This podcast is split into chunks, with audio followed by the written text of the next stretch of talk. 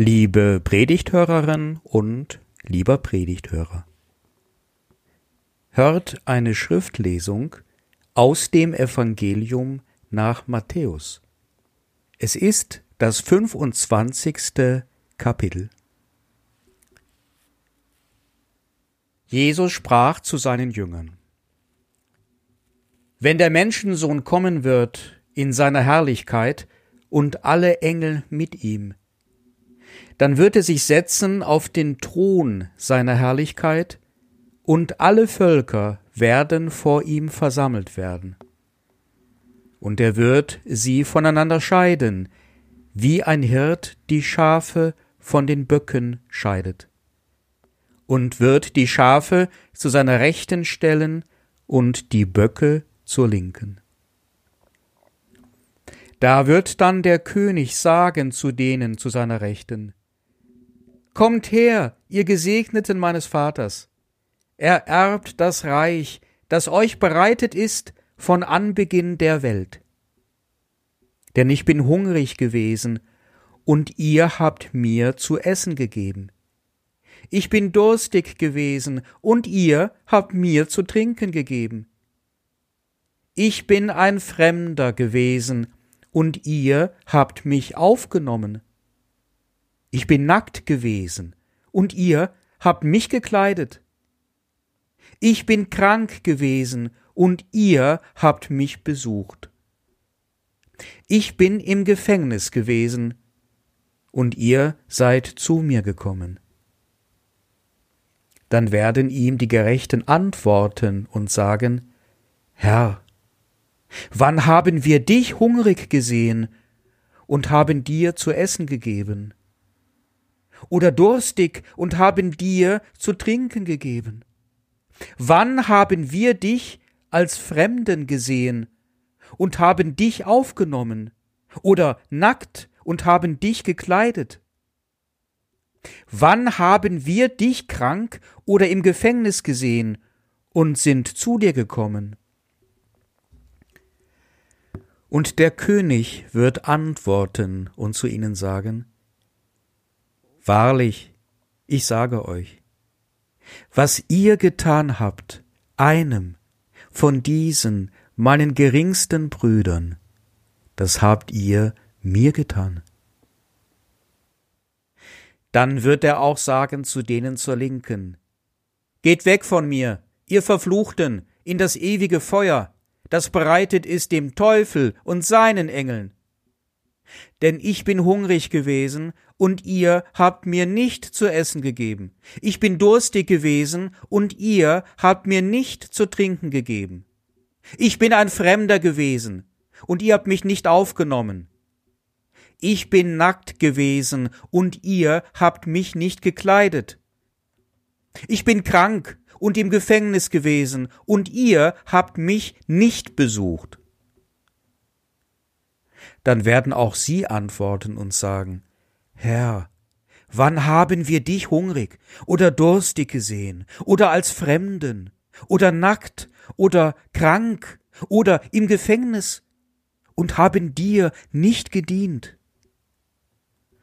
Dann wird er ihnen antworten und sagen, Wahrlich, ich sage euch, was ihr nicht getan habt, einem von diesen Geringsten, das habt ihr mir auch nicht getan.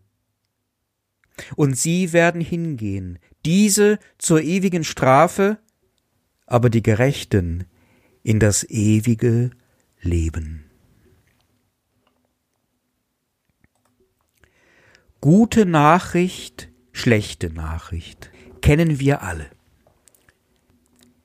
Es gibt zwei Nachrichten von unterschiedlicher Qualität. Die eine ist für einen eher günstiger, die andere eher ungünstiger Natur. Und dann wird gefragt, welche zuerst? Die meisten wollen zuerst die schlechte Nachricht hören. Manche ganz schlau sagen, zuerst die gute und laufen dann schnell weg.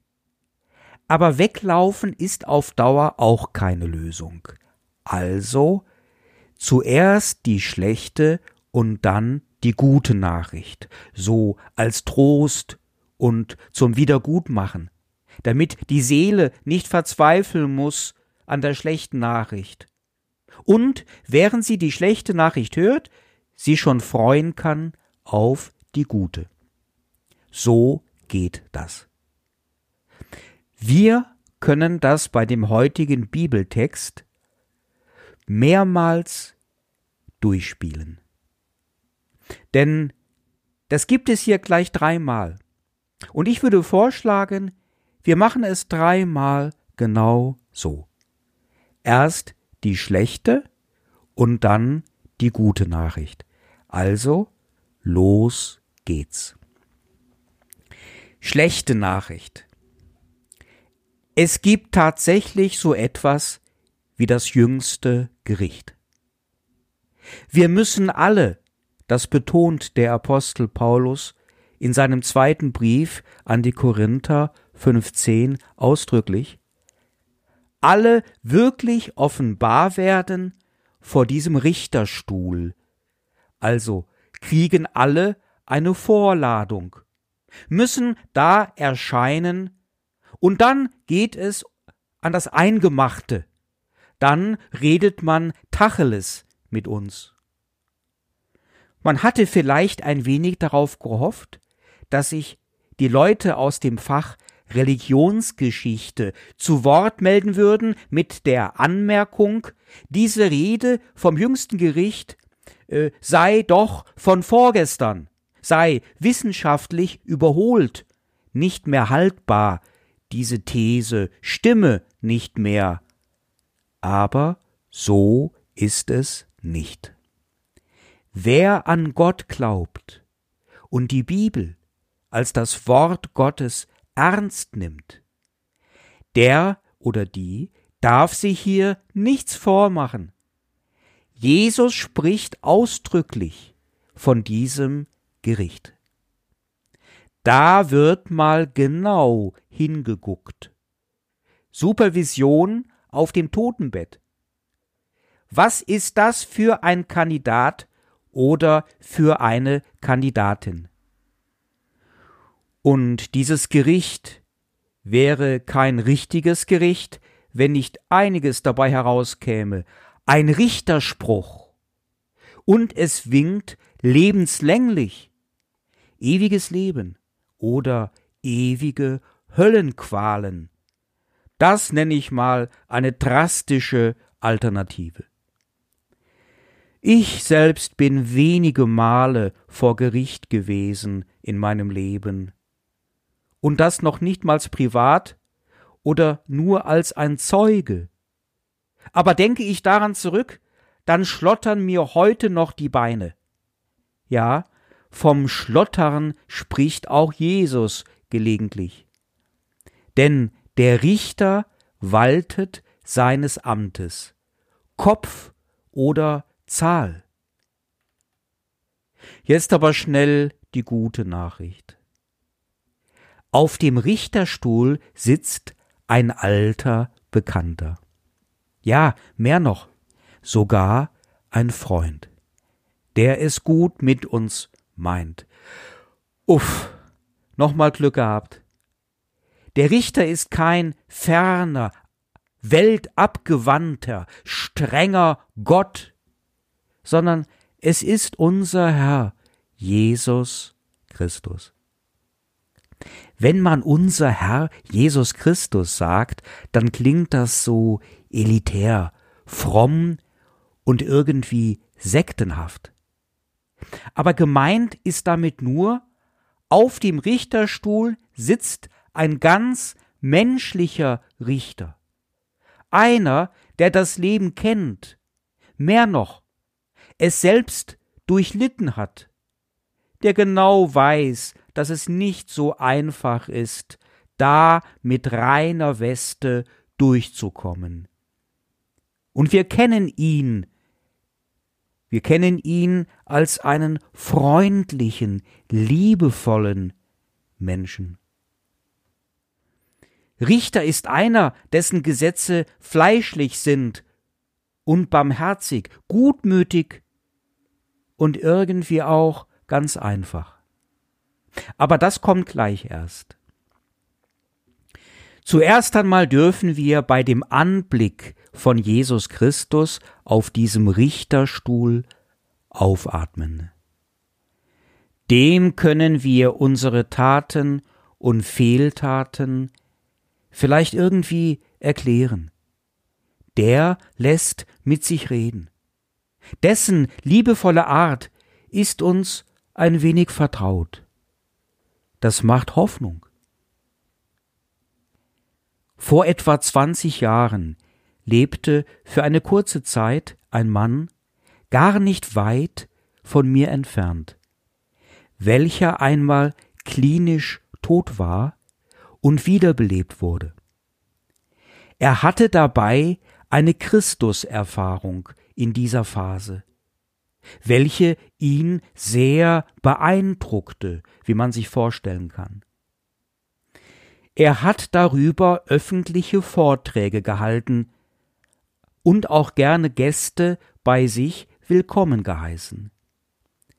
Zwei Leute aus meiner Gemeinde fuhren ihn besuchen und erzählten mir anschließend davon.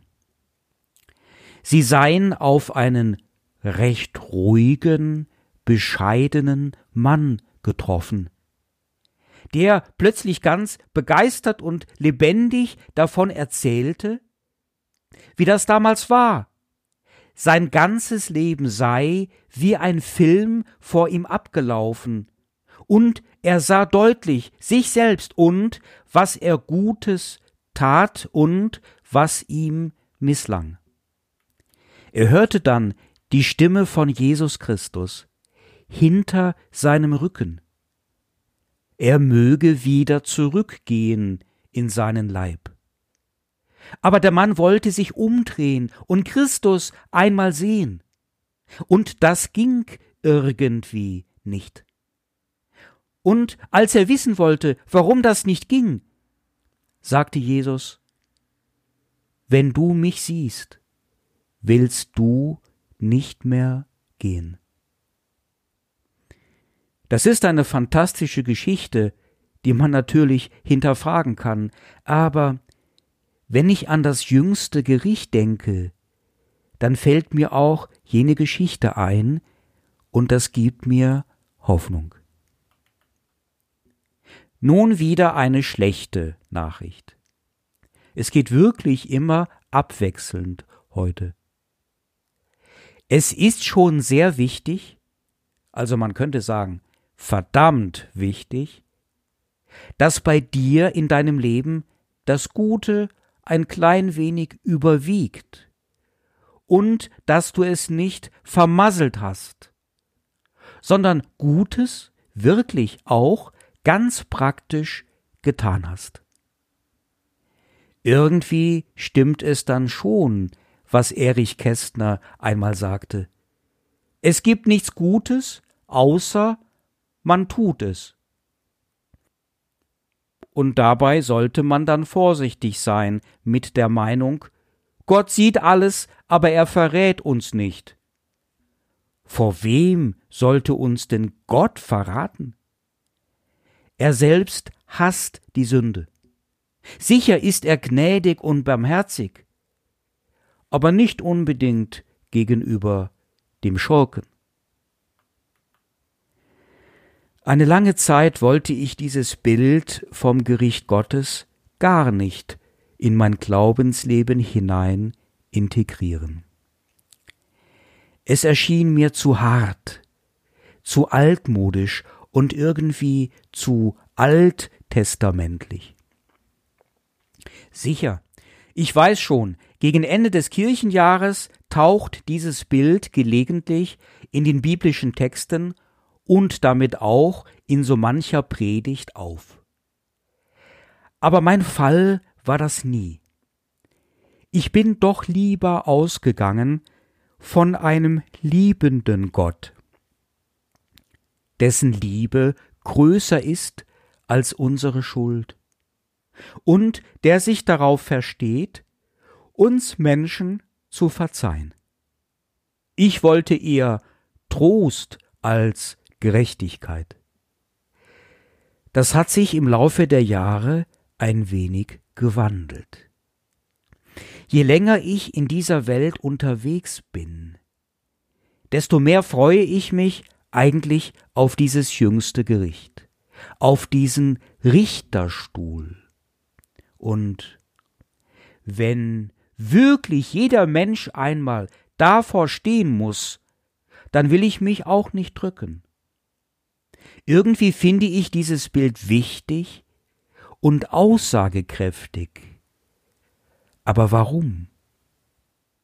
Ich denke, dass es an der Lebenserfahrung liegt. An der Erfahrung nämlich, und die ist ganz real, dass es auch Leute gibt auf dieser Welt, welche wirklich Mist bauen, egoistisch sind. Das finde ich eigentlich noch schlimmer, als wenn jemand aus Verzweiflung heraus etwas Schlimmes macht. Dieser egozentrische und egoistische Lebensstil von wenigen, einigen wenigen auf Kosten aller. Hauptsache, man ergreift seine Gelegenheit, egal ob man dabei was kaputt macht. Egal, ob man sein Leben aufbaut auf alternative Fakten, Fake News oder Lügen oder Habgier oder dumpfer Macht und Foltergewalt. Die Diktatoren dieser Welt und Diktatorinnen, obwohl die beachtlich in der Minderheit sind, das fällt schon auf, sollen ihr Fett abkriegen. Und wenn das so aussieht, als ob die ungeschoren davonkämen, dann freut es mich zu wissen, sie kommen doch nicht ungeschoren davon. Und auch für die anderen freut mich das Geschehen des jüngsten Gerichtes. Für die allermeisten Menschen, welche ein anständiges, liebevolles und gutmütiges Leben führen. Und manchmal etwas übersehen werden von dem großen Glück, obwohl sie sich doch bemühen darum. Denen gönn ich es sehr, einen Richterspruch zu hören, der sie überraschen wird und der sie endlich ganz glücklich macht. Ich erkenne immer deutlicher, dass wir uns tödlich verletzen würden, wenn wir das aufgeben würden, die Angst vor der Strafe Gottes und die Hoffnung auf seine Belohnung. Denn was wirklich gut ist, bestimmt nur er, nur Gott alleine. Sollen ruhig die bösen Menschen etwas Muffensausen bekommen, geschieht ihnen ganz recht. Ja, es kommt schon sehr auf uns an, was wir tun oder nicht tun. Es gibt sie also doch, die goldenen Buchstaben in dem goldenen Buch, wo alle unsere Taten drinstehen. Und wir wollten es dem Nikolaus nicht glauben. Ganz schön leichtsinnig von uns. Aber jetzt schnell wieder eine gute Nachricht. Was sollen wir denn tun? Worum es geht, das ist eigentlich ganz einfach. Es geht nicht darum, Gott gegenüber Höchstleistungen von Askese, Kontemplation, Verzicht, Kasteiung und die absolut gültige Bewahrung seiner Gebote vorweisen zu können. Es ist alles viel menschlicher oder zwischenmenschlicher, wie es schon im Alten Testament bei dem Propheten Micha steht. Es ist dir gesagt, Mensch, was gut ist und was Gott von dir fordert, nämlich Gottes Wort halten und Liebe üben und demütig sein vor deinem Gott. Und das mit der Liebe scheint Jesus sehr genau und sehr praktisch zu nehmen. Es geht um die Liebe gegenüber den Mitmenschen. Man dient Christus, indem man anderen Menschen hilft. Ganz liberal ist hier Jesus.